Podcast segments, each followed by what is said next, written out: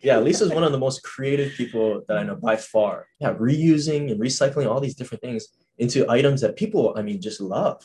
Right? They're just, I would never think of, of to reuse and recycle these kind of things into these, I mean, little trinkets and Yeah. and uh, clothing. But people really resonate with that and, really enjoy that I think so. that creative Yeah. uh, aspect of your business. How has owning and starting a business in Hawaii specifically molded Yeah.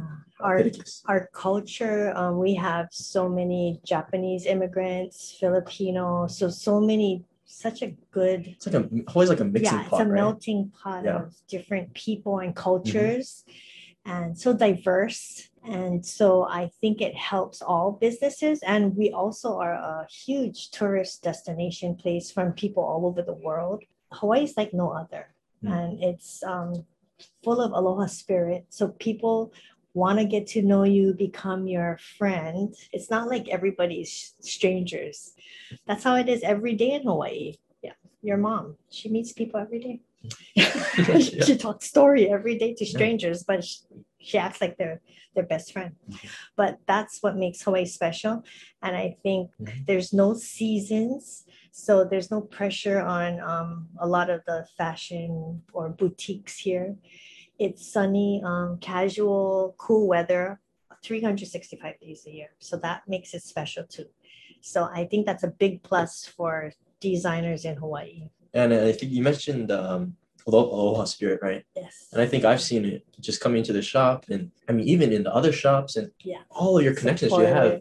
I mean, Hawaii really is just this awesome, awesome place where everybody seems to be, everybody's so friendly, and especially in business and in small business. Right. I mean, it's it's pretty tough in Hawaii. You know, cost Yeah. of living is high. There's a lot of aspects that go into owning a business in Hawaii, but I've really seen the, the sense of community and aloha spirit in your business. Yeah. Right? People, so your true. customers come in and, and they're family. Right. How have you like kind of cultivated that those values? Because I mean, when you think of business, I think some people think of you know it's like the hustle, it's the grind, it's I mean, getting the most value out of your customers. But you've really flipped that on its head and being the work. And how has that really kind of played a huge part in your business? Uh, to me, that's just one thing special about Hawaii is um, our culture. The more you talk to people, you realize you know the same people. Like mm. it happens so often where you meet a stranger, and the more you spend time with them and talk to them, you all know the same people. So that makes Hawaii special. but yeah, in Hawaii, everybody's just not afraid to come up, oh, hi, or, or you need help finding somewhere. Like everyone's so willing to offer assistance. So I have loyal customers that are like family. Yeah, it's just a good friendship and bond you create with your customers that they feel more like family. Mm. And they trust you and you provide good service for them because it is a small island. If you don't give good service, the word's going to get out too. So it makes you a better business person to have good customer service. Um, word goes out. So a lot of our my business is word of mouth. I don't advertise. I don't have money for advertising, and because I hand make everything myself, um, it really is word of mouth. So it goes a long way to treat people nice, give good customer service, provide good quality things because it keeps them coming back and it spreads the word. And so now, opening just two days a week, it's enough. We're so busy during the week trying to replenish what we sell during the weekend. So I'm very grateful for the kind of business that we have. So great because we talk about how this makes a business successful, right? Mhm. Uh, this way that you treat people and, and you include people and you you carry this aloha spirit, right? Not just as a business owner, but as a person, Yeah. right? And as a resident of Hawaii. And I think as people go out from Hawaii, you know, they really take that aloha spirit with them as well. Yes. Right. So I think, you know, for us as maybe we're not all from Hawaii, uh, Hawaii's a pretty small place, Right. but we can carry that that kind of same principles when we go to university or when we go Yeah. into our clubs and Right. wherever we go. We don't have to be just a business owner to have this kind of mindset, right? Of community, of trying to lift other people up, right? Hawaii is just such a great place for that and just Yeah. developing tho- those principles, right? And uh, I think, yeah, I mean, and it makes, you know, everything that we do is like more, more and more, more successful. Oh, mm. I think so. Yeah. In Hawaii, it makes or breaks you, break your business. Mm-hmm. And I've seen it many times with food and just service or word spreads like wildfire on this small island. Mm. So you want to always give your best. Mm-hmm. And um, yeah, believe in your business. And it takes so much time and energy. So you want to make sure you have integrity. Yeah. Mm-hmm.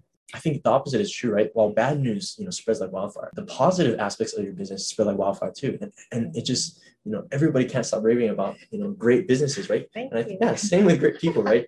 Is that when you're when when you treat people the, the way they should be treated, right? you lift other people up, your reach for I mean all these opportunities start popping up because you're Right. doing you're living your life the way that And you so should. that's another thing to keep in mind is to be true to your business and believe in what you started your business for and be open-minded of where it's going. Wow, that's good. I think uh, that really ties in with one of our principles that we have at ENTREP is fail fast, fail forward, right? Just as people, right? We don't want to be stagnant. We don't want to be stuck doing the same thing.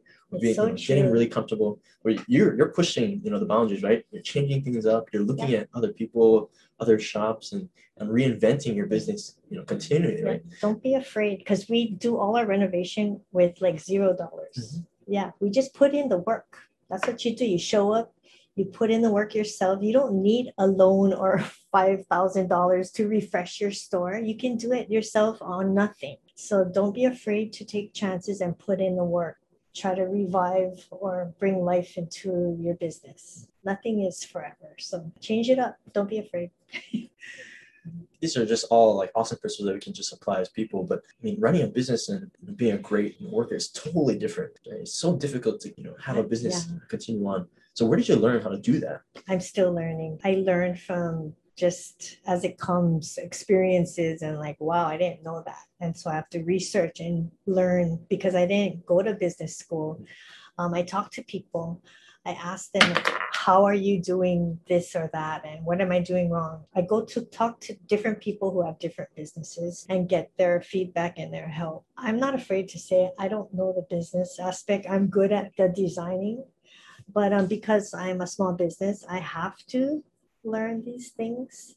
And um, I delegate to, I have family, I have friends. So don't be afraid to ask questions. I reach out to those people who are educated in that aspect. So I, I'm looking for Jojo, you're my future. You can consult me uh, and put me in my place when you think I'm not working smart. Yeah. We work hard, but we want to work smart. So that's what I need to really do. Yeah. I'm trying. Yeah. All right, guys, you heard it here, right? Fail fast, fail forward, right? Yeah. Always falling forward, though. Yeah. Yeah. Be You're trying- humble. yeah, Be pushing- humble. Yeah. Yeah, so like I said, I mean, I think Pitacus is really successful, but all of our definitions of success are different. So, what is your definition of success? just being like sustainable. If I can sustain my business and not go into debt, continuing to reuse, recycle things, make things from nothing, I love that because it's being used in another way and I'm making money off of it. So that's the best feeling when you turn trash into treasure and you made a profit. yeah, that feels good. As long as there's waste, I'd like to turn that waste into profit. Yeah, I don't think your job will ever be done. And, and that's great, right? Because there's always a place for your business as well, right? There's always clothes that need to be recycled, need to be That's reused. And that excites me more than like buying brand new manufactured Mm. stuff that go into the landfill. Like, no, I love like a box of dirty rags and then turning it into profit. That's like exciting to me. yeah. That's a real entrepreneur mindset, isn't it? Well, I've seen how much money you can make out of rags. Right, So, yeah. yeah, I love it. And just with limit, I mean, limited resources, right? It doesn't matter what we have, right? With a little bit of creativity, with a little ingenuity, hard work, you can turn it into something Yeah. that's you know, sustainable, like you said. Paint, dye. Yeah, you could change a lot. I don't know how well painting rocks would work nowadays, No, but there could be a market for it. So if anybody's out there that wants to start a rock painting business, right. you It gotta is. give us credit for our idea over here. Yeah, that's true. All right, so we're gonna wrap up uh, our interview pretty soon, but just a little couple questions that we like to ask. So the first one is, what is your life's turning point? I'm hoping it's going to turn in a good direction always. So, as long as it keeps turning in a good positive direction, that's my life's turning point. Is that hopefully it's always turning in the right direction and not in a negative direction.